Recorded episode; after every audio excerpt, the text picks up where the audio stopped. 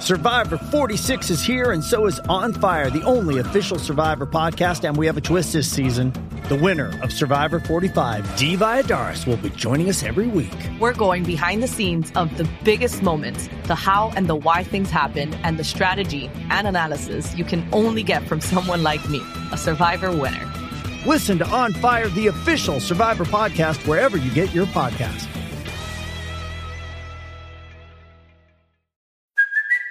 It's Kaylee Cuoco for Priceline. Ready to go to your happy place for a happy price? Well, why didn't you say so? Just download the Priceline app right now and save up to 60% on hotels. So, whether it's Cousin Kevin's Kazoo concert in Kansas City, go Kevin, or Becky's Bachelorette Bash in Bermuda, you never have to miss a trip ever again. So, download the Priceline app today. Your savings are waiting. Go to your happy place for a happy price. Go to your happy price, Priceline.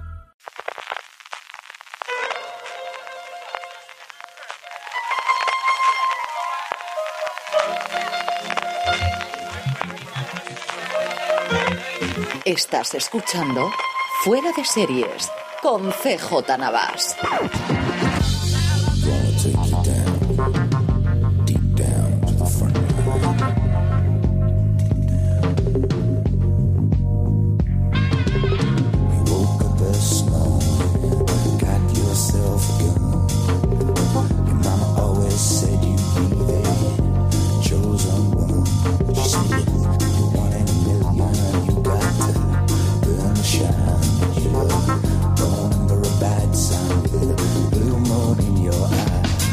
Desde Casan Paoli se le apareció la Virgen en San Petersburgo, California. Estás escuchando Fuera de Series, el programa que no, semana tras semana te trae todas las noticias, comentarios y curiosidades sobre el mundo de las series de televisión. Eh, bueno, pues aquí totalmente en cuatro y menos mal que tengo a Nuria detrás del estudio, porque vamos, si no, eh, totalmente vacío aquí en, Radio MH grabando el, último programa de, de, este mes de junio eh, de Fuera de Series. Vamos a tener dentro de nada a Marina Such, hablando un ratito con ella del uno de los grandes estrenos, desde luego, del mes y de este final de junio. Hablaremos con Francis Arrabal de todo lo que hemos traído en Fuera de Series. Tendremos una cosa muy especial que pude eh, obtener, el, además fui presencialmente el lunes pasado, la masterclass que dieron eh, Alex de la Iglesia junto con Sergio Osle eh, y presentado por David Martos gracias a Sundance TV el lunes pasado en, en Bilbao. Tendremos nuestras recomendaciones al final como siempre y las noticias, pero antes de las noticias, permitidme que os diga que, eh, bueno, en el, video, servicio de vídeo en demanda de XN, que sabéis que tienen más de mil contenidos de series y películas y es exclusivo de Vodafone Televisión, ya tienen disponible la cuarta y última temporada de Bron de El Puerte, la serie de misterio escandinava, que es uno de los mayores exponentes de Nordic Noir. En esta cuarta temporada nos encontramos a la protagonista Saga Noren ayudando al inspector Henrik Sabro, que está intentando averiguar quién lapidó hasta su muerte a la directora del Servicio de Inmigración. Y aquellos que todavía no habéis visto El Puente, bueno, pues eh, hay una forma muy fácil para poneros al día y es que XN Now no solamente estrena esta cuarta temporada, sino que tiene todas las temporadas también las tres eh, series anteriores de esta mezcla de comentario social, investigación policial y estudio de protagonista femenina que tantísimos éxitos ha tenido y que, bueno, fue una de las primeras series, de luego, de esta oleada de Nordic Noir que nos ha llegado, como os decía, en AXN Now, disponible exclusivamente en Vodafone Televisión. Eh, con noticias, bueno, pues tenemos varias cosas, comentamos bastante Francis Arrabal y yo esta semana en streaming. La, quizás que se nos quedó fuera, porque tampoco lo tenías allí y la, y la queríamos comentar aquí, es eh, un secreto a voces, y es que ABC estaba intentando como fuese rescatar Rosan sin Rosan, esa era la condición sine qua non después de, bueno, el, guillotinazo que hicieron directamente con la serie, y como os digo, lo que era un secreto a voces, ya había comentado ella que eh, si mmm, alejándose de la serie permitía que todo el mundo que estaba trabajando continuase, la propia Rosan lo haría, y sí, ABC ha dado luz verde al spin-off de Rosan, el título provisional es El apellido de la familia de Connors, tendrá 10 episodios y como os decía, no estará Rosan. La propia Bar decía que me arrepiento de las circunstancias que causaron mi salida de Rosan y he aceptado este acuerdo para que los trabajos de las 200 personas que forman el equipo de producción, es que mm, se dice pronto, ¿eh? pero había 200 personas detrás de la decisión de cancelar la serie, que era la serie más vista del año, por encima de The Good Doctor, que era el primer éxito que habíamos tenido en octubre previamente, eh, la serie más vista de ABC en cuestión de 25 años, la primera que le había dado el liderazgo 200 personas formaban el equipo de producción de Rosan para que pudieran ser salvados y le desea lo mejor a todos los implicados. La serie va a hacer, bueno, pues veremos qué ocurre el año que viene, eh, la salida del personaje de Rosan de la serie, no sabemos si la matarán, si la llevarán a, algún otro lugar, porque el marido sigue, después de haberlo matado originalmente en, la serie de los 80, eh, al bueno John Goodman lo seguimos teniendo aquí, y pues algo que ya se intuía, desde luego, en, esta primera temporada de, la vuelta de Rosan es que el personaje de Darlene, de su hija mayor, la, interpretada por Sarah Gilbert, va a ser el nuevo centro de la serie, que se habéis visto desde luego esta temporada. Y yo recomiendo, a mí me ha, entretenido mucho, sigue eh, guardando y eh, con todos los, evidentemente, con todos los problemas que después tuvo la, la protagonista, eh, la verdad es que me entretuvo muchísimo esta nueva temporada. De Connors, a ver cuándo nos llega, no sabemos si toda la idea, desde luego, era estrenarla para otoño, aprovechar el el, éxito que había tenido y bueno, pues ahí sabremos. Eh, siguiente noticia, Apple. Apple sigue poniéndose las pilas, está, sigue gastando los dineros sin decir absolutamente nada, nada, ninguna confirmación, más allá del acuerdo que tiene con FraWiFi y alguna cosa más que ha comentado. Y sigue gastándose el dinero. Lo primero que ha hecho es eh, encargar una temporada del Pequeña América, Little America, una antología de episodios de media hora creada por Kumail eh, y Emily eh, V. Gordon, que son los guionistas de La Gran Enfermedad del Amor, de The Big Sick, que fue una de las grandes películas indies de, de hace dos años. En su caso, bueno, pues pagada por, por Amazon Prime Video eh, la serie, al que más conocido desde luego es Kumail, al que habréis visto eh, como actor en varias series, especialmente en los últimos tiempos en Silicon Valley. Los guiones de Little America estaría por Lily Eisberg, que es la responsable de Smilf, así que, bueno, pues toda una garantía. Y luego la cosa más curiosa que ha hecho es, ha comprado los derechos para hacer un remake de una serie curiosísima francesa, eh, hablando este lunes pasado con Lorenzo Mejino, que sabéis que al final cuando es cualquier serie extranjera, el, referente y alguien con quien me gusta siempre que me comente lo que hay. Una serie llamada Calls, llamadas así en inglés. En, en Francia es una serie de Canal Plus que es una especie de podcast visual. Es una serie rarísima, es una serie que realmente es audio con una especie de transcripción y al mismo tiempo eh, eh, imágenes que la mezclan. Ve del tráiler, que lo tenéis en fuera de eh, de la serie, porque es una cosa curiosísima y extrañísima. Lorenzo Mejino me contaba el lunes que era lo mejor que había visto de las series francesas o de los estudios franceses a lo largo de este 2018 y, él ya os digo que se ve bastante más de las que veo yo francesas, que alguna intento hacer por aquello de que al final el, francés me encanta. Pero mm, brutal la compra que ha hecho Apple. Nos falta conocer, bueno, que, que decidan una puñetera vez esta última semana, también porque fue la conferencia de desarrolladores de Apple, empezó a volver a dar al run run, run run de cómo va a ser el servicio, de qué precio va a tener, de dónde va a estar disponible, si solamente en dispositivos de Apple o si lo va a tener en el, en el resto de los sitios. Eh, todavía no, no conocemos absolutamente nada. Yo sigo apostando porque sabremos algo antes de final de año pero no sé si en la presentación del iPhone de septiembre, si hará un evento especial en octubre.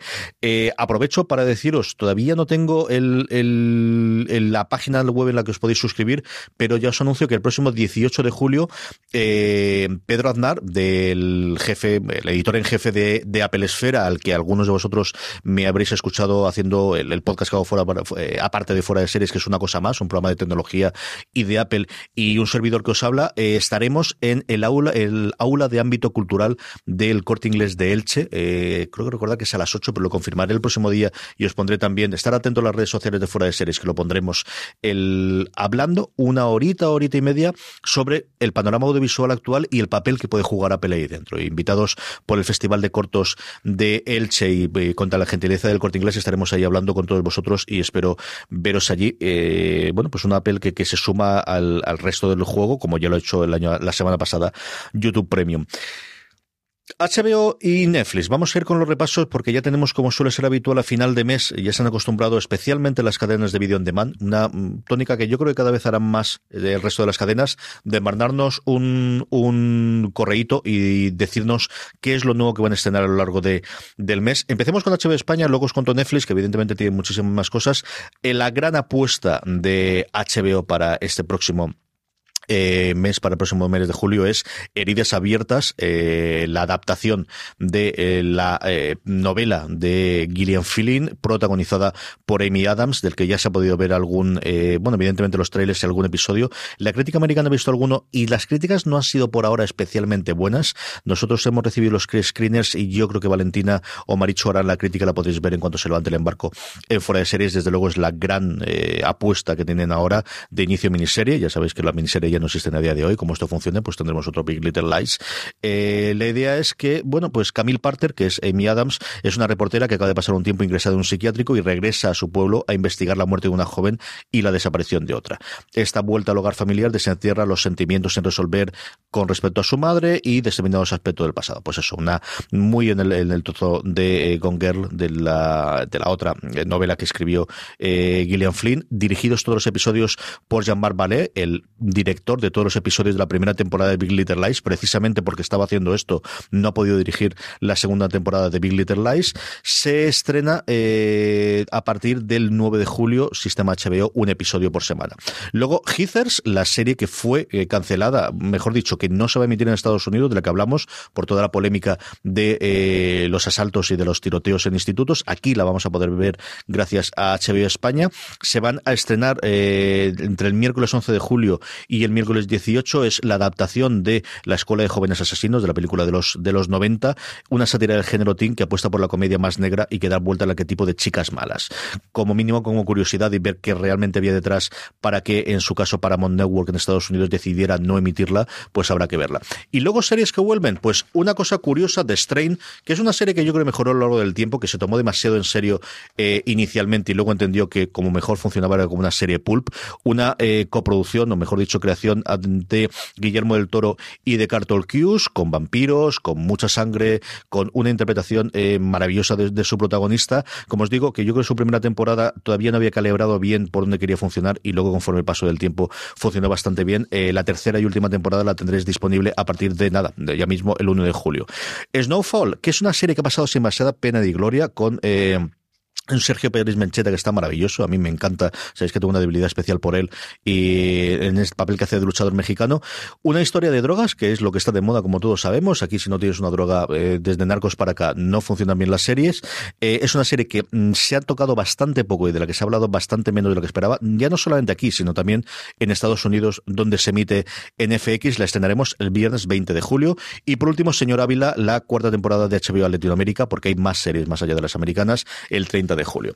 Netflix, como os comentaba, ¿qué tenemos? Bueno, pues poquita cosa para lo que suele ser habitualmente Netflix. Netflix eh, estrena Good Girls, que es una comedia de NBC que no se había estrenado todavía en España, sistema Netflix, todos los episodios de la primera temporada, una serie que atrae desde luego por su reparto. Tenemos a Cristina Hendricks Arreta y a Mike Whitman haciendo de amas de casa que deciden robar bancos porque ya está bien esto de vivir en la miseria y que quieren tirar hacia adelante, al menos por ver a ellas tres, a Hendricks que hace nada eh, la veía yo, de nuevo la recuperaba en lo que va a ser mi recomendación de hoy, luego la contaré, pues eh, hay que verla. Eh, el estreno nada, lo tenemos nuevamente aquí al lado, el 3 de julio la podremos ver.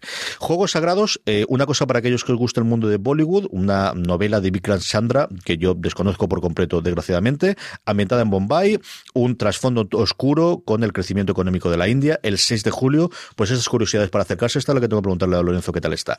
El Chapo, no se hablaba de droga, no quería droga, pues más droga. Julio, todavía un día por, por determinar, llega la tercera temporada. Ana de las Tejas Verdes, mejor dicho, Ana con, eh, con una E, que es como se llama la versión nueva en, Netflix. Nos llega la segunda temporada el 6 de julio, una serie deliciosa, para que os voy a decir otra cosa. Y luego de otros estrenos, la que yo sí que quiero recomendar, que hay un montón y las comentamos también en streaming esta semana, el 1 de julio se estrena la que para mí es si no la mejor, que yo creo que también la serie de todas las temporadas de American Horror Story que más me sorprendió para bien, que fue Roanoke, que fue la de hace dos temporadas, se estrena íntegra el 1 de julio en Netflix, como os digo, un Netflix que de lo que nos ha llegado hasta ahora, aunque luego Netflix siempre a mitad de mes te sale de repente con nuevos estrenos, eh, bastante, bastante suave por lo que suele ser habitualmente la plataforma. Bastante suave para el mes de julio, porque en mes de junio todavía tenemos un porrón de estrenos, incluidos algunos de los que voy a hablar ahora, con Marina Such. Marina, ¿cómo estamos? ¿Qué tal, CJ? ¿Cómo estás? Pues bien, aquí en solitario, que es una experiencia, yo creo que hacía años que no hacía el programa yo solo. Recuerdo alguna vez que mi padre y mi hermano, mi padre tenía un follón, mi hermano última hora se me cayó y tuve que tirar esto para adelante como fuese, pero hacía, yo creo que años que no hacía el programa yo solito. Nada, si puedes hacer lo que tú quieras, lo que tú quieras, CJ, piénsalo. sí que te tengo que querer, esto, esto es indudable. Marina, ¿de qué hablamos? De lo único, ¿no? Si no hay nada más. Eh, es que, a ver, no hay nada más. Yo creo que habría, habría que, de que decir que eh, este fin de semana se estrena también la segunda temporada de Glow. Pero para nosotros eh, lo único que existe es que vuelve Paquita Salas por fin. Sí, señora, las ganas que he tenido de hablar, porque además el embargo yo creo es de los más cercanos a la fecha de estreno que hemos tenido nunca de ninguna serie, ¿no? Sí, porque si la serie se estrena el viernes, eh, se estrena en fecha viernes, el embargo se ha levantado jueves por la mañana.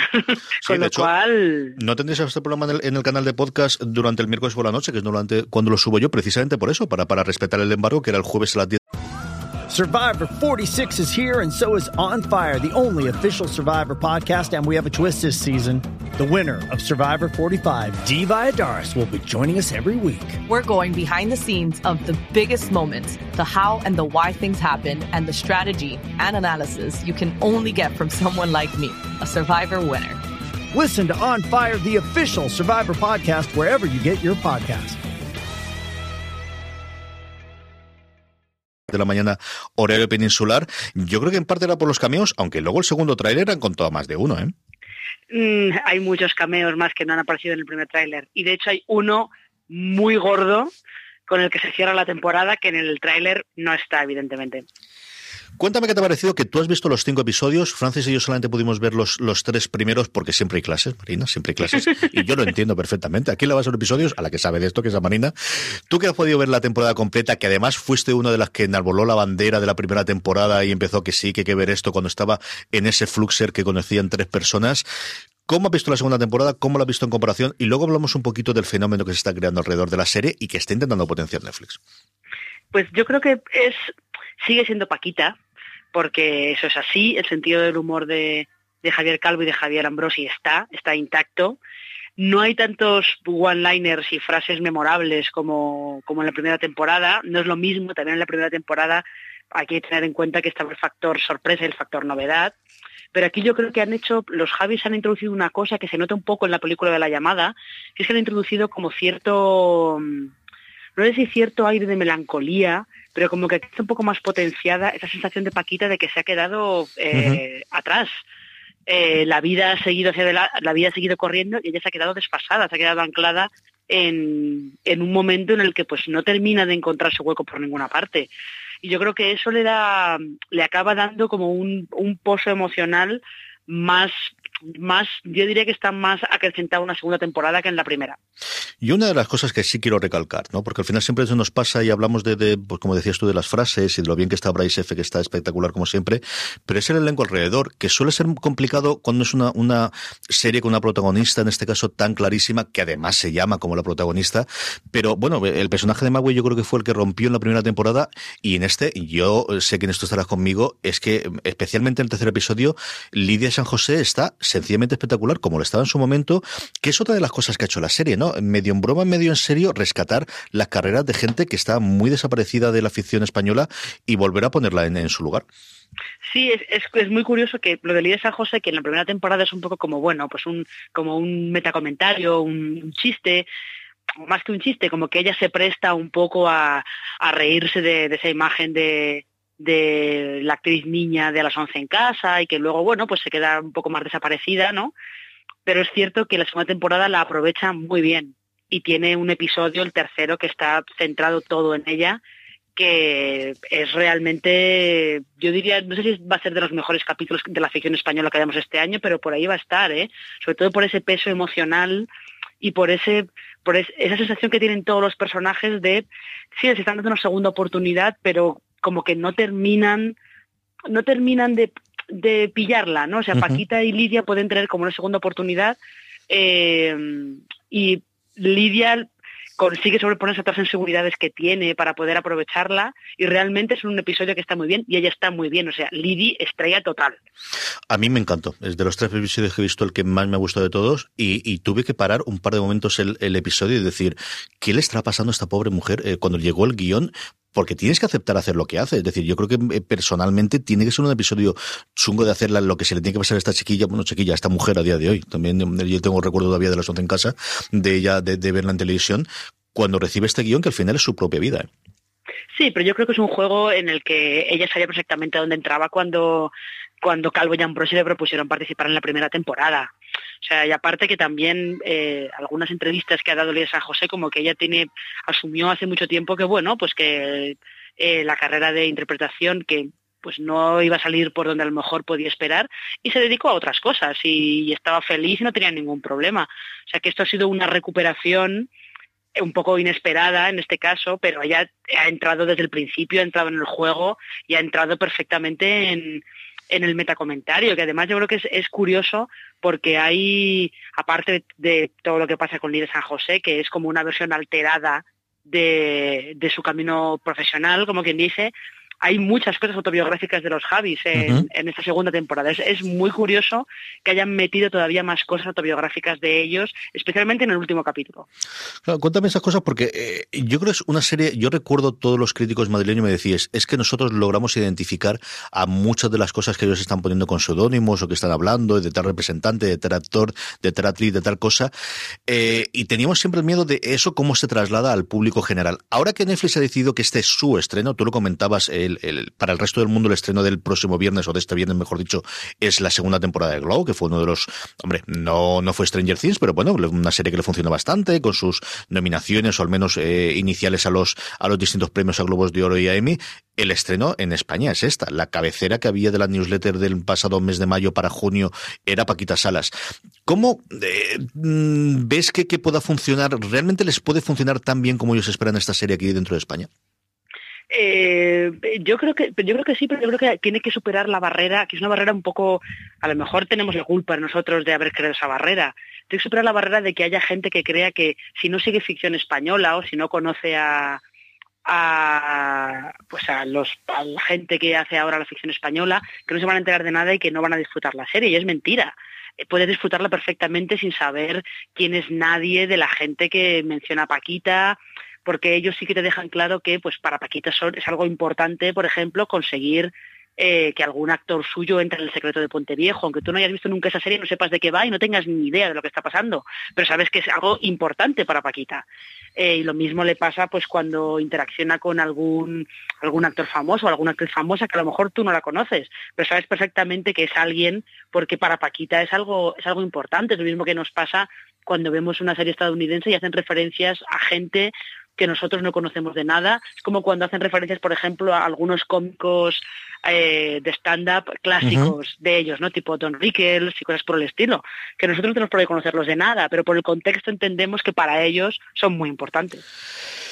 Los Javis de la primera temporada no eran los Javis de esta segunda temporada. Eh, el éxito les llegó de la mano, desde luego, de, Operación Triunfo, pero también con, el rescate que tiene Netflix esta serie. Eh, ¿Les notas a nivel de guion que, han interiorizado el que ya no son esos chicos que empezaban a hacer cosas y que tenían unas, una mm, obra de teatro que era, bueno, la comidilla de Madrid, la gente empezaba a ir a o dos tíos de los, yo creo que se los rifa todo el mundo a día de hoy para que les creen cosas? Yo creo que no. Se nota que tienen un poco más de dinero, eso sí. Se nota que ha habido más presupuesto. Eh, se nota que han, tenido opción de acercarse a más gente. Cuando veáis el último capítulo sabréis a lo que me refiero. Sé de que se nota que han podido llegar a más gente y de que más gente los ha tomado un poco en serio porque ya los conoce. Pero yo creo que no, que no se nota no se nota que ahora de repente sean famosos o que sean más famosos. Lo que se nota es cierta evolución en los temas que les interesan y sobre todo evolución en el personaje de Paquita. O sea, Paquita, eh, cuando veáis la temporada daréis cuenta de que es un personaje que está como muy... Sí, nos podemos eh, reír un poco de que está muy desfasada tecnológicamente y de que le pasan un montón de cosas de cosas eh, humillantes, pero es un personaje que tiene mucha dignidad y que tiene ella eh, lo que es arrastrarse no se va a arrastrar nunca. Con lo cual yo creo que esa evolución de Paquita está muy lograda, está muy bien. Sí, yo creo especialmente el primer episodio, ¿no? De ya está bien que siempre le pase todo a ella y que nunca reaccione. Yo creo que el primer episodio eh, tiene un par de momentos de aquí estoy yo y si he podido con lo que pasó adelante, no voy a dejar de poder yo con los que me roban el dominio o con los que me hacen otras barrabasadas mucho más importantes después. Hasta aquí podíamos llegar.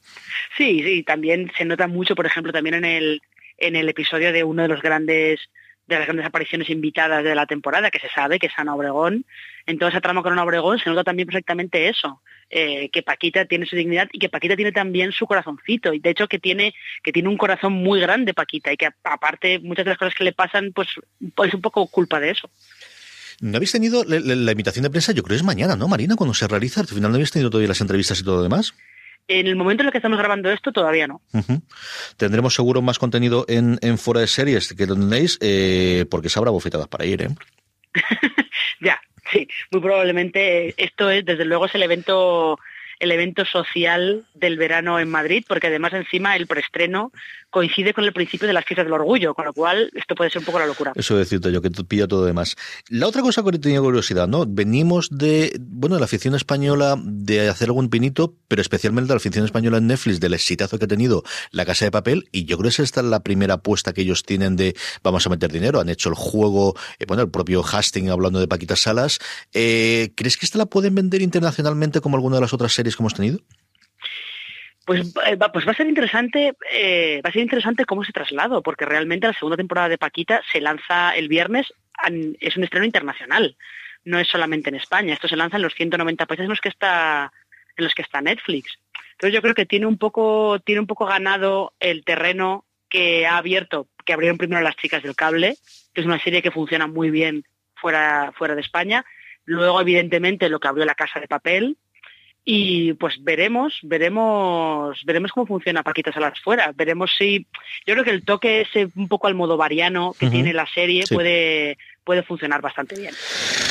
Hablaba con Lorenzo Mejino este lunes cuando estuvimos allí en, el evento de Sundance TV y él me comentaba de cómo había visto, creo que era en Corea del Sur, cuatro chicas que estaban viendo simultáneamente episodios de las chicas del cable. Y dice, bueno, pues hemos conquistado. Esto es lo que ocurre, ¿no? Que al final esta cosa solamente tiene los números ellos y no lo conocemos. La última que quería hacerla, eh, Paquita Salas eh, fue igual que la eh, Casa de Papel, dos proyectos originalmente de Antena 3, que Antena 3 se quedó con los derechos de emisión en línea y de emisión en antena en abierto, porque es lo que se hacía hasta siempre. Yo creo que han empezado a emprender la, la lección y no hay mejor ejemplo que A3 Media Studios, que han montado un estudio para hacer a terceros y luego quedarse ellos posteriormente los derechos de producción. Eh, está cambiando la cosa, ¿eh, Marina? Sí, pero es, que es inevitable que cambie. Está cambiando porque eh, la industria de la televisión en España está empezando a, pillar el funcionamiento de la industria de televisión en el resto del mundo. Es lo que está pasando, lo que se ha visto en Estados Unidos, por ejemplo, ahora en estos upfronts, que las cadenas lo que están buscando es la integración vertical. Yo produzco, produzco la serie a través del estudio que pertenece a mi empresa, lo emito en la cadena que pertenece a mi empresa y con lo cual me quedo con los derechos eh, los derechos de emisión internacional, si puedo los emito a través de esa plataforma de streaming que pertenece a mi empresa y si no, si los vendo, todo ese dinero me lo llevo yo directamente. Entonces, al estarse, se está buscando mucho eso y las plataformas de streaming cada vez son cada vez son más importantes. En España estamos todavía eh, al principio de todo ese cambio, pero Netflix, Amazon, HBO España, eh, lo que vaya, según cómo vaya entrando Sky, que todavía está un, está, está un poquito, todavía está empezando también, eh, Rakuten, si algún día empieza a salir un poco más hacia arriba, hasta filming, es que todas están, están empezando a tener mucha aceptación entre el público y eso las cadenas, las cadenas, las productoras de, ficción tienen que empezar a tenerlo en cuenta porque si no van a empezar a quedarse muy atrás. Y la que nos falta por llegar, ¿eh? que lo tonto, lo tonto nos falta por llegar. Eh, sobre esto que dice Marina, escribió Marina un, un artículo al acabar los afrons contando un poquito las tendencias y luego es porque hoy mismo lo he puesto en la newsletter de Fuera de Series, que aprovecho para eh, aquellos que no estéis suscritos, newsletter.fueradeseries.com y os llegará todos los días entre semana gratuitamente un correo con las mejores noticias, tanto de Fuera de Series como de Fuera. Yo lo cuento porque Adrián Izquierdo ha hecho un artículo de recopilación hablando también de estos temas en Sataka, que lo he puesto hoy en la newsletter. Está, eh, bueno, pues unión que se está haciendo esta concentración y lo que nos falta por venir, como os digo, en España, de desembarco y luego estas fusiones eh, astronómicas en Estados Unidos de AT&T comprando Time Warner, que al final nos afecta, y luego eh, la historia de Fox, que además tenemos la segunda derivada, tú que hablabas de Sky, de a ver cuándo se resuelve el invento este. Sí, sobre todo porque ahora de repente que Comcast haya ofrecido, haya hecho una oferta mayor que la que hizo Disney en su momento, pues todo se está complicando mucho la cosa porque eh, Comcast ya había intentado ir comprar primero Sky de manera independiente. Bueno, allá hay una movida bastante bastante seria. Muy bien, que me das eh, que vaya todo muy bien mañana, Marina, en, el, en, la charla que tendremos los audios, los que podamos eh, subir evidentemente en foreseries.com. Un abrazo muy muy fuerte. Igualmente. Y nada, a la, vamos a ir con, después de hablar con Marina Such, con el Esta Me Suena. A la vuelta hablamos con Francis Arrabal. Este es el Esta Me Suena de esta semana. Paquita tiene una pena, Paquita quiere más. Con el mundo por montera maneja la ciudad. Ay, si Paquita supiera que maneja su suerte en prodigio, su mente y su forma de andar. Hey, it's Kaylee Cuoco for Priceline. Ready to go to your happy place for a happy price? Well, why didn't you say so? Just download the Priceline app right now and save up to 60% on hotels. So, whether it's Cousin Kevin's Kazoo concert in Kansas City, go Kevin, or Becky's Bachelorette Bash in Bermuda, you never have to miss a trip ever again. So, download the Priceline app today. Your savings are waiting. Go to your happy place for a happy price. Go to your happy price, Priceline. Survivor 46 is here, and so is On Fire, the only official Survivor podcast. And we have a twist this season. The winner of Survivor 45, Dee Valladares, will be joining us every week. We're going behind the scenes of the biggest moments, the how and the why things happen, and the strategy and analysis you can only get from someone like me, a Survivor winner. Listen to On Fire, the official Survivor podcast, wherever you get your podcasts.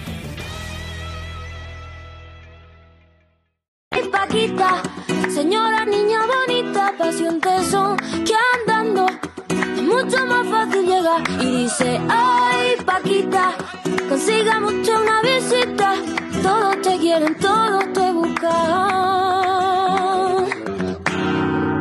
Paquita. Permitidme que dé las gracias a nuestro patrocinador, a Bron, el puente en XN, y es que el puente que une Suecia a Dinamarca va a ser testigo de su último caso. Pues sí, AXN Now, el servicio de vídeo bajo demanda de XN con más de mil contenidos entre series y películas exclusivo en Vodafone TV, ya tiene disponible la cuarta y última temporada de Bron el Puente, la serie Misterio Escandinava, que es uno de los mayores exponentes del Nordic Noir. En esta ocasión encontramos a Saga Noren, policía de Malmo, Suecia, dos años después de los eventos ocurridos al final de la tercera temporada. Saga se ve ahora ayudando al inspector Henrik Sabrow, que está intentando averiguar quién la pidió hasta su muerte a la directora del Servicio de Inmigración. Durante la investigación, Saga va a tener que afrontar todos los fantasmas de su pasado y la complicada relación que se establece con Henrik, porque eh, si no se complica la vida, esto no es una serie de Nordic Noir, claro, esto, esto es lo que ocurre.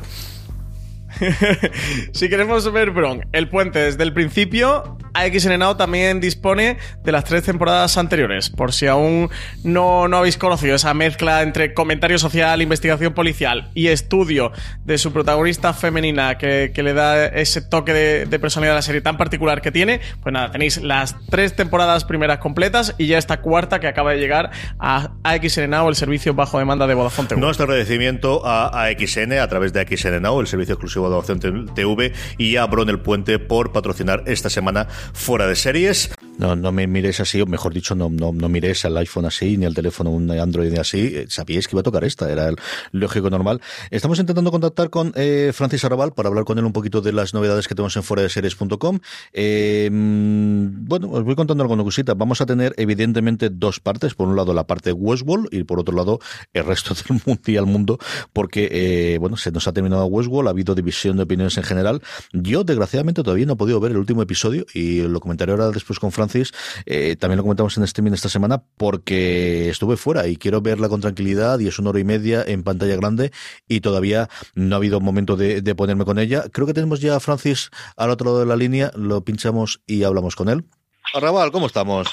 Muy buenas, ¿qué tal? ¿Cómo andáis? Pues aquí, hablando de Westworld. Hablando de Westworld para arriba y para abajo. ¿Andamos primero todo lo que no es Westworld y todo lo que es Westworld después o cómo quieres hacerlo? Pues si quieres, sí, porque esta semana es que hay un mundo, mundo entre Westworld y, otro mundo sería filo fuera de Westworld.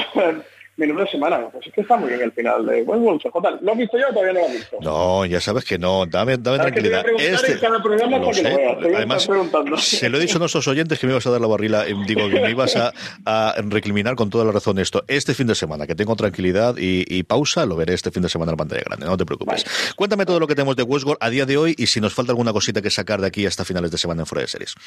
Pues, pues bueno, tenemos, tenemos dos, eh, bueno, dos artículos principales sobre Westworld, el de, el de cada semana, el de los análisis y, eh, el de los análisis y las y las teorías de, de cada semana, el, el, del décimo episodio, uh -huh. el último episodio. Tenemos también el de lo que significa esa escena, esa famosa escena post créditos que, que, que, está en el final del, del, episodio y que no contan nada más por no hacer spoilers. Sabemos que está al final por aquello que es post créditos, ¿no? Ya está. Esto es como Marvel, esto, sí, sí, sí. esto es como Marvel, que hay otra escena al final. Y, y bueno, el, el artículo sobre el, sobre la entrevista que, bueno, no entrevista, pero sí mesa redonda que tuvo Marina con, con Jonathan Nolan y con Lisa Joy, que hicieron presentación de la, de la serie en Madrid y, que pudieron ver el último episodio la semana pasada y estuvo allí, comentando con, todos los espectadores que hubo el, último episodio. No podían contar mucho por aquello de los spoilers, pero sí que contaron alguna cosita interesante y está el artículo completo en foreseries.com.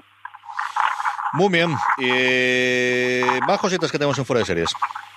Pues, pues bueno, tenemos en la crítica de los dos primeros episodios del misterio de Hanging Rock, de la serie que se hace en Cosmo, que tiene a Natalie Dormer, la estrella de Juego de Tronos hay en la serie crítica de Marina Such, que además estaremos haciendo críticas episódicas. Habrá crítica del tercer y del cuarto episodio y del quinto y del sexto, que, podrán encontrar en foreserie.com, todos aquellos que estén viendo la serie. Luego también tenemos la primera columna de Alberto Rey, que ya ha estrenado su columna semanal, que se publicará todos los viernes, que se titula ¿Cómo se dice tanta serie me agobia en japonés? Un artículo muy divertido y, que invita a todos los oyentes de, de Fuera Serie que estén escuchando ahora mismo que se pasen por la web y, y le echen un vistazo porque Jota hay muchas series, ¿eh? yo estoy con Alberto, ¿eh? hay muchas series y no llegamos a todas. Esto ya lo llevamos un par de años comentando. Es un artículo Alberto 100%, es decir, de esa idea de yo llevo mucho tiempo leyendo a Alberto qué es lo que puede darme Alberto fuera de series, este artículo. O sea, es totalmente desatado y escribiendo lo que sale de las narices y de, una cosa de la que yo creo que hemos hablado bastante también en, redacción, incluso yo con Alberto últimamente que nos hemos hablado más para, para inventos que estamos haciendo, de no es que ya no tengamos tiempo, es que nos apetece ver cosas antiguas y, y cómo justificas que ves cosas antiguas. Sí, sí, sí, sí, total, totalmente, porque al final, bueno, publicaba además hoy justo HB en sus redes sociales, que, de sus series clásicas, la más vista este mes había sido Oz, que sorprende, ¿no? Que no sea ni, ni Los Soprano de Wire, claro, que son series que con las que ellos ya desembarcaron desde, desde mm. un principio, que Oz no la tenía en catálogo, que la han incluido, y oye, Oz es la serie más vista actualmente en HBO y son estas pequeñas cositas que te sorprenden y que también da alegría, ¿no? Que, que, no solo ver la actualidad, sino también hay que recuperar pues esas grandes series que, se han hecho y que en su momento no, llegamos a ver. Y bueno, en torno a un poquito el artículo de Alberto y eso, 100% Alberto y muy, muy, muy divertido. También CJ, tenemos un artículo de, de Conchi Cascajosa que se llama Televisión y Vida Cotidiana, cuando las series son la luz de mis días, que en la que Conchila la publicación de, de una novela que va sobre esas telenovelas, esas ficciones diarias de las televisiones en abierto en España, junto con eh, lo complicado y lo compleja que son las producciones de esa serie. Y bueno, intenta también poner un poquito en valor que a veces, bueno, se pueden llegar a ningunear o, no valorar en su justa media el trabajo que hay detrás de, todas esas ficciones. Y ahí intenta Concha un poquito hacer esa, esa reseña, ese guiño a ese trabajo que hay detrás de, de toda esa serie. Yo aquí eh, algo sé del invento este por, por amistad y me aprovecho para avanzar un abrazo muy muy fuerte a Borja González eh, que nos estará escuchando y al que tengo muchas ganas de volver a ver, que hace por lo que no nos, que no vemos, eh, trabajando él en, en Amares para siempre, es una verdadera barbaridad del trabajo y el cómo sale y sobre todo el mecanismo. O sea, a mí me fascina, siempre me ha fascinado el cómo se hacen las cosas, ¿no? Y ha sido siempre, y en la serie siempre me ha fascinado cómo se hacen. Yo dejo de lo más espectacular es cómo haces la intendencia, cómo haces toda la infraestructura para poder rodar en siete lugares distintos en 200. Aquí lo que me maravilla es cómo logras rodar 10 episodios a la semana porque necesitas hacerlo porque luego la gente se va de vacaciones. Entonces necesitas acelerar. Es una es un mecanismo, es una cosa realmente alucinante el cómo, el cómo se puede hacer. Sí, todo eso es lo que lo que repasa un poco Conchi y saber también valorar, ¿no? Como espectadores todo lo que conlleva tener una, una ficción de diario en una televisión en abierta. Así que de verdad que es un artículo muy interesante para todos los oyentes y lectores de Fuera Serie que se pasen por él. Y el último CJ, que quería recomendaros a todos, es una de Valentina Morillo que se titula Siete series de invierno para recuperar este verano. pone en valor siete series de esas que se han estrenado durante enero, febrero, marzo, que con toda la vorágine que, que tuvimos, sobre todo básicamente marzo-abril, acuérdate en marzo-abril terrorífico que hemos ido por series, con tantísima cantidad de estrenos de series, pues, pues recuperar las que se nos hayan saltado y bueno, ahí tenéis Counterpart, tenéis eh, de Marvelous Miss Maisel y un montón de series muy interesantes. Está Tabula Rasa de Netflix, que, que fue un gran fenómeno. Así que nada, siete recomendaciones. Si no sabéis ahora qué, qué serie maratonear de estas que se han pasado durante el año, pues pasaros por allí y podéis encontrar unas cuantas. Muy bien, Francis, un abrazo muy fuerte. Pues nada, un abrazo muy fuerte, que vaya muy bien. Hasta luego. Nos hablamos la semana que viene. Hasta luego. Eh, nada, vamos recogiendo poquito a poco y lo último que os quería comentar yo es el pasado lunes y martes tuve la ocasión, invitado gentileza por eh, TV, de acudir a Bilbao a dos cosas. La primera, que es lo que voy a contar yo, es la presentación de la programación de Sundance Televisión, de Sundance TV, de sus novedades del segundo semestre del 2018. Y la gente de, de Sundance nos comentó todo lo que había. Hicieron además un dossier precioso que nos integraron allí a lo largo de la comida. Eh, iremos hablando poco a poco de todas las series. Tengo además eh, pendiente ver si hago yo, al final, bueno, pues si te has ido a esto tienes que, que, que sacarla también todas las apuestas. Me quedo con una, con una frase de, su director de comunicación que sí querían transmitirnos, que era eh, el objetivo de Sanders en traer la mejor ficción internacional aquí a España. No queremos ser cosas de nicho, queremos cosas que han funcionado extraordinariamente bien en su país de origen y que aquí no nos han llegado y traerla. Tienen mucha cosa, por ejemplo, australiana, las tres últimas eh, series, Rake, por ejemplo, que alguno de vosotros recordará el remake que hubo en su momento con Greg Kinnear eh, americano, que no funcionó especialmente bien, pero que es un exitazo brutal en su país. Romper Stomper, que es, bueno, una adaptación a la serie de la primera película que empezó a poner en el mapa Russell Crowe en el, en el 92, y luego Jack Iris, que es de las que más me apetecen ver, es una serie que llegará, todavía no tenemos fecha concreta, en otoño, de con Guy Pearce, una serie muy de, de género noir, las fotos simplemente de él con, con este, el desierto absoluto eh, australiano me, me llama muchísimo, muchísimo la atención. Y luego del resto, muchas europeas, tenemos varias cosas. Tenemos la primera adaptación del acuerdo que han realizado con Viceland, Viceland que en Estados Unidos tiene el acuerdo con HBO y aquí lo han tenido ellos. La primera serie es una llamada ¿Qué haría Diplo? Diplo es un, bueno, un disc jockey de eh, música electrónica que aquí han hecho una especie de adaptación de su vida, medio parodia, medio realidad, muy curiosa, muy extraña. Yo he podido ver un par de episodios de estos, protagonizado por ni más ni menos que eh, Dawson Crece, que, que propio James Vanderbeek, que ha hecho una carrera últimamente, en los últimos 10 años ha cambiado todo la idea que teníamos del niño ñoño en su momento de, de Dawson. Y aquí está totalmente pasado de vueltas, como digo, interpretando Diplo. Y luego de todas las demás que a mí me apetecen, de las distintas eh, series europeas que traen, trae alguna cosita francesa que se estrena allá, alguna cosita eh, alemana, la que más me apetece es una que todavía no tenemos fecha, tenemos otoño del 2018, que hablé con ella de Loreno Mejino porque me interesaba mucho además profesionalmente el tema, que era el tema de las finanzas, el tema de los bancos, que se llama Bancos Malos, no sé si lo traducirán aquí o no, es Bad Banks, una serie alemana de el mundo de las finanzas, el mundo oscuro de las finanzas, eh, juegos de poder, estas cosas que tanto me gustan a mí, de intrigas y de dinero y de eh, estas, seis episodios de 52 minutos. De estas, yo os digo yo que cuando os llegue el estreno en otoño hablaremos de ella y de, de qué tal le funciona ¿no? a Sundance esta apuesta por, por este tipo de series con éxito en sus lugares de origen y que nos vayan trayendo aquí a España, que alguien hace falta que la haga. ¿no? Es una labor que también están haciendo otro tipo de canales, pero que yo creo que Sundance, con buen criterio, igual que tiene la parte de las películas indie, está apostando por este tipo de series.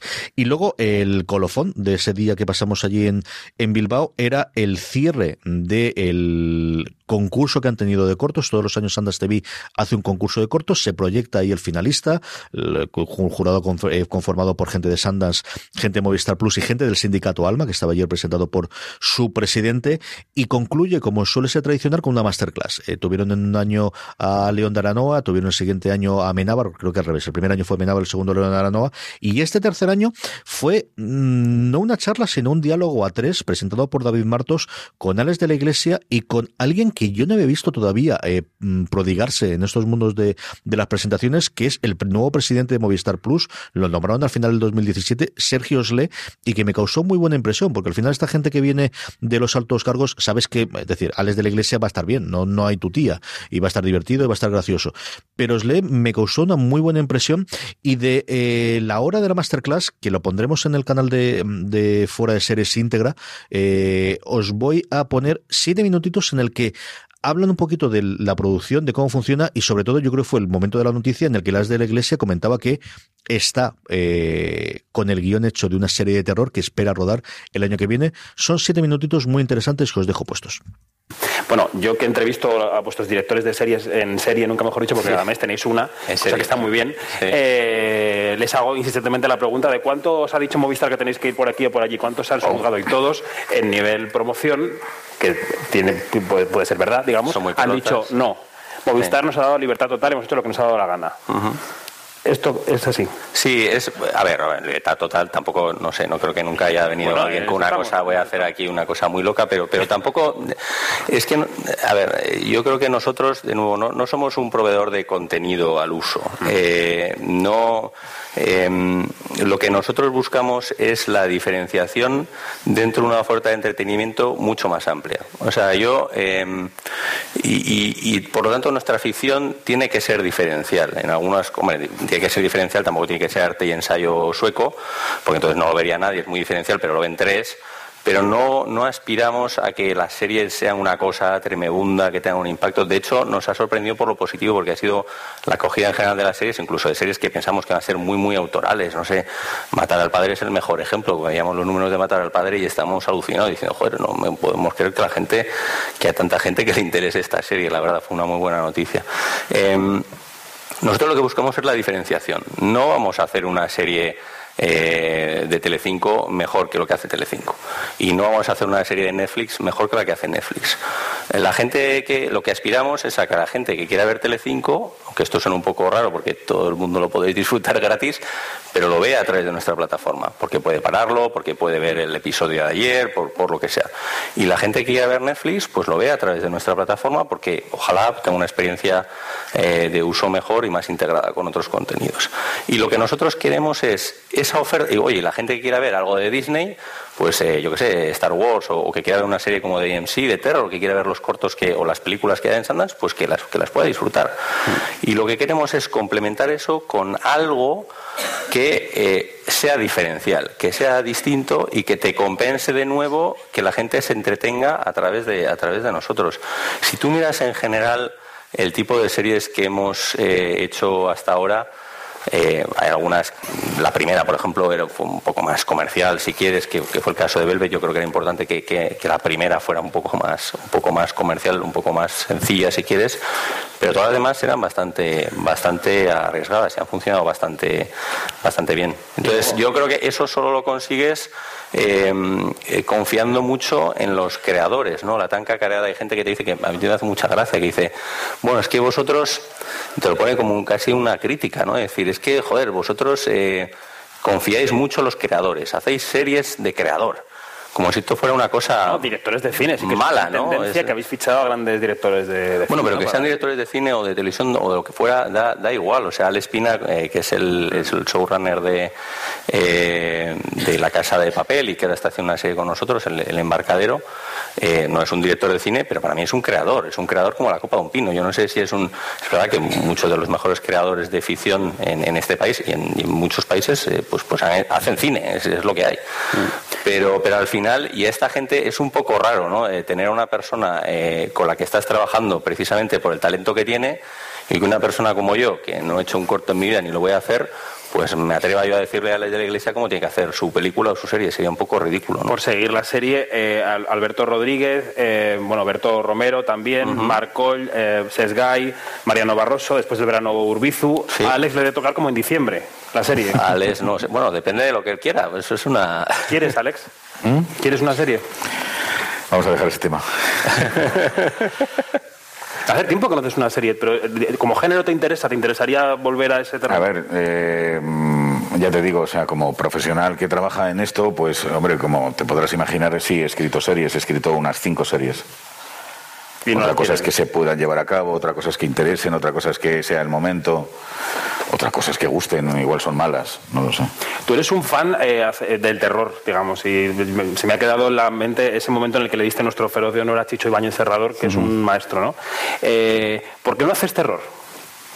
¿Por qué no hago terror? A ver, tengo una serie de terror y espero hacerla. Espero, espero rodarla pronto, igual el año que viene.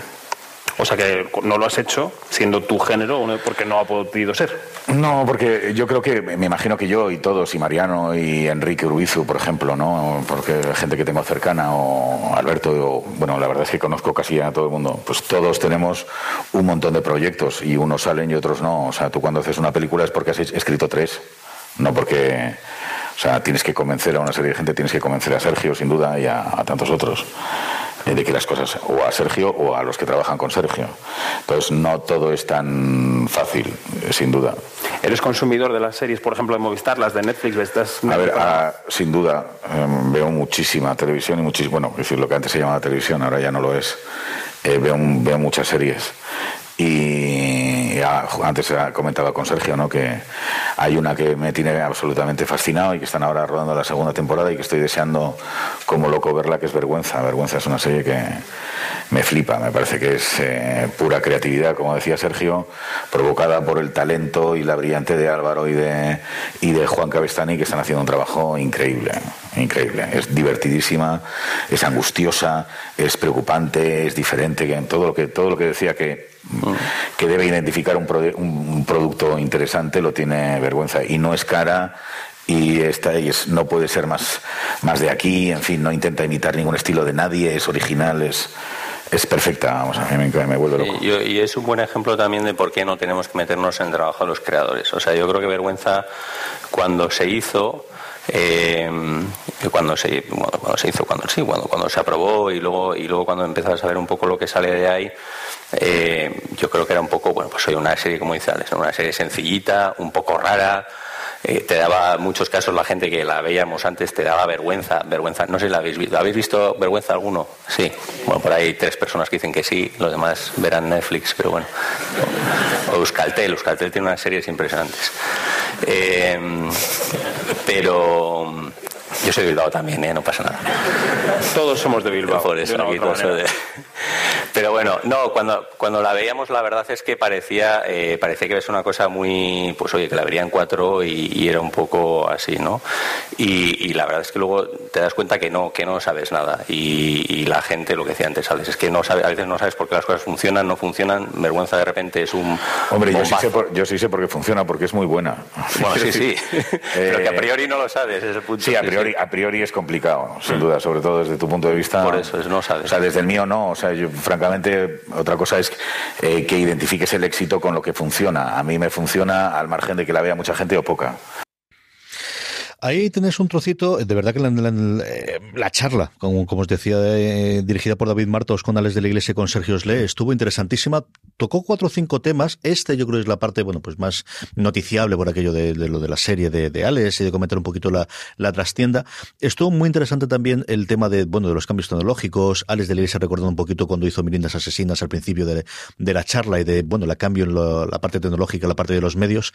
Estuvo también bastante interesante una pregunta que le hizo David acerca de eh, cómo ha cambiado el tema de la distribución, ¿no? Y, lo polémico que fue en su momento cuando eh, era presidente de la Academia de Cine eh, Alex de la Iglesia y, las conferencias o la charla, mejor dicho, las presentaciones en los propios Goyas, hablando de cómo había que adaptarse a los nuevos modelos de distribución que causaron polémica y que a día de hoy es una cosa totalmente aceptada. Bueno, pues hasta próximo hasta el punto de que, bueno, pues el, presidente de Movistar Plus te haga bromas con Netflix. También es cierto que lo hace ahora que ya han llegado al acuerdo para, para integrarlo, ¿no?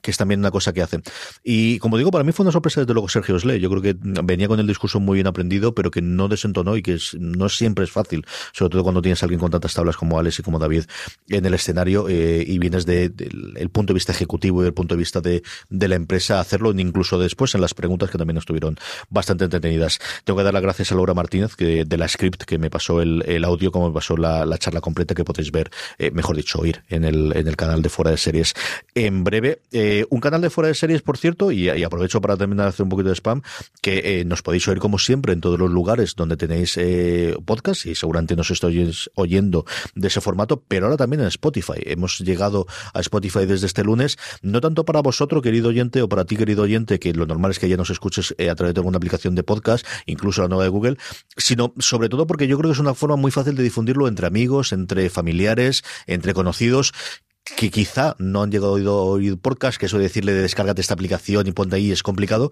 pero decirles, hable Spotify, porque van a tener Spotify, no os engañemos, es como decirle, métete a YouTube y vas al canal. Bueno, pues es, así de sencillo, ¿no? Entonces, Expreso Westworld es muy sencillo decirle, tienes que ver las, teorías, porque al final es, vete a YouTube, busca Expreso Westworld y arreglado. Pues igual, como Spotify ya lo tendrá en el teléfono, como Spotify seguro que lo tiene en el ordenador de escritorio, si oye música habitualmente trabajando, le dices, busca en el, en, fuera de series, te vas a la pestaña de podcast, te suscribes y ahí nos puedes escuchar todos y cada uno de los programas. Fuera de series, streaming, los especiales que hagamos, eh, que hemos hecho, por ejemplo, los distintos top con Jorge y con Don Carlos, los últimos Gran Angular que hicimos hecho hablando de un poquito de, del funcionamiento de la industria. La semana pasada, Valentina Morillo, eh, Marina Such, un servidor, hablamos sobre cómo funcionan los semi, esos premios, quién vota ahí, por qué se presentan, por qué uno aparece en una categoría, por qué una cosa que es comedia aparece en drama, por qué una cosa que es un dramón aparece en comedia, por qué alguien que clarísimamente es, actor eh, protagonista aparece nominado como actor secundario.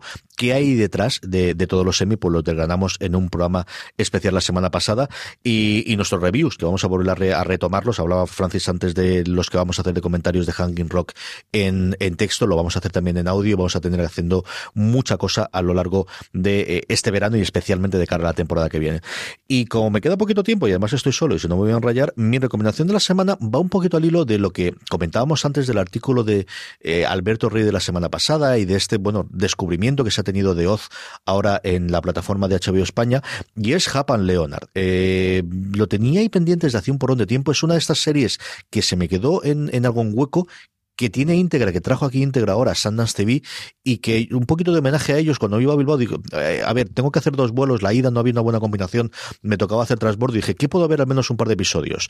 Y cogí y dije, bueno, pues vamos a ver Japan Leonard. Y Japan Leonard es una serie muy para mí. La primera temporada tiene unos personajes espectaculares, empezando por los protagonistas que son, eh, bueno, los, los epónimos Happy Leonard, James Purfoy, al que adoro desde Roma, no tanto como mi hermano, evidentemente, que es yo creo su fan número uno, pero que a mí me encanta haciendo de Hap Collins, un Michael K. Williams, al que, bueno, todos adoramos desde su acero Omar en su época en The Wire, haciendo de Leonard Pine, dos amigos de razas distintas, eh, desde críos, una relación curiosísima entre los dos, y metidos en unos de estos follones de perdedores, en este caso, rescatar un millón de dólares que se ha hundido en un coche que se hundió en un río, con una fe fatal interpretada maravillosamente por Christina Hendricks, con un Jimmy Simpson pasadísimo de vueltas haciendo no os quiero contar absolutamente nada más.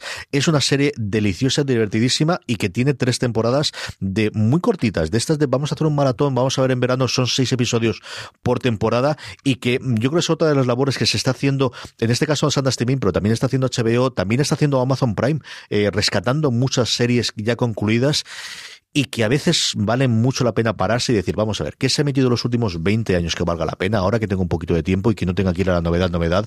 Si os gusta eh, las novelas de perdedores, de Intigra, de este tipo de noir, eh, muy el Morleona, por ejemplo, si os gustó Justified, si os gusta eh, ese tipo de serie, ese tipo de película, mm, vale muchísimo la pena que os acerquéis a Happy and Leonard. Y con esto concluimos este Fuera de Series. Sabéis que nos podéis encontrar en fuera de series.com. Sabéis que tenemos todos nuestros podcasts allí donde reproduzcáis podcast, iTunes, Evox, el nuevo Google Podcast y también, como os decía antes, en Spotify, buscarnos allí y sobre todo recomendarnos ahí. Yo creo que es un sitio ideal para que la gente que todavía no oye podcast vea ahí y a partir de ahí, porque no nos engañemos, el reproductor de Spotify no es lo mejor del mundo, pero sí que te da el gusanillo de, venga, quiero oírlo mejor, quiero poder, por ejemplo, ahora ver los capítulos que lo estamos haciendo en todos los programas para poder ver eh, distintas imágenes y, conforme lo eh, vamos haciendo el programa, bueno, pues yo creo que es un punto de entrada bastante interesante para gente que todavía no se haya acercado a podcast para poder oírnos. Ahí nos tenéis, nos tenéis también en nuestro canal de YouTube, youtube.com barra fuera de series. Tenemos todos y cada uno de los programas de análisis de esta temporada de Westworld, tanto si estáis al día como si os vais viéndolos poco a poco. Tenéis ahí a Richie Fintano y a María Santonja comentando una horita cada semana qué ha ocurrido, las principales teorías alrededor de Westworld, como comentamos antes. Y con esto nos despedimos. Gracias por estar ahí y recuerda, tened muchísimo cuidado ahí fuera.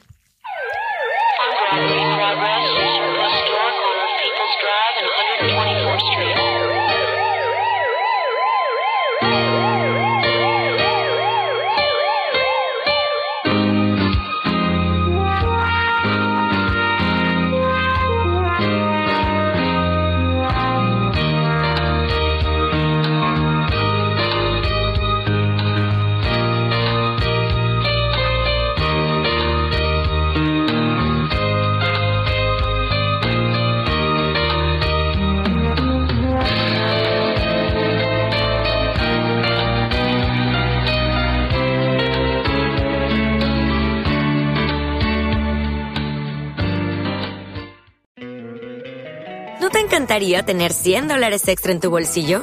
Haz que un experto bilingüe de TurboTax declare tus impuestos para el 31 de marzo y obtén 100 dólares de vuelta al instante. Porque no importa cuáles hayan sido tus logros del año pasado, TurboTax hace que cuenten. Obtén 100 dólares de vuelta y tus impuestos con 100% de precisión. Solo con Intuit TurboTax. Debes declarar para el 31 de marzo. Crédito solo aplicable al costo de la presentación federal con Turbo Tax Full Service. Oferta sujeta a cambios o cancelación en cualquier momento. Tax day is coming. Oh, no. But if you sign up for Robinhood Gold's IRA with a 3% match, you can get up to $195 for the 2023 tax year. Oh, yeah. Sign up at Robinhood.com slash boost by tax day to get the biggest contribution match on the market. Subscription fees apply. Investing involves risk. 3% match requires gold for one year from first match. Must keep IRA for five years. Robinhood Financial LLC member SIPC.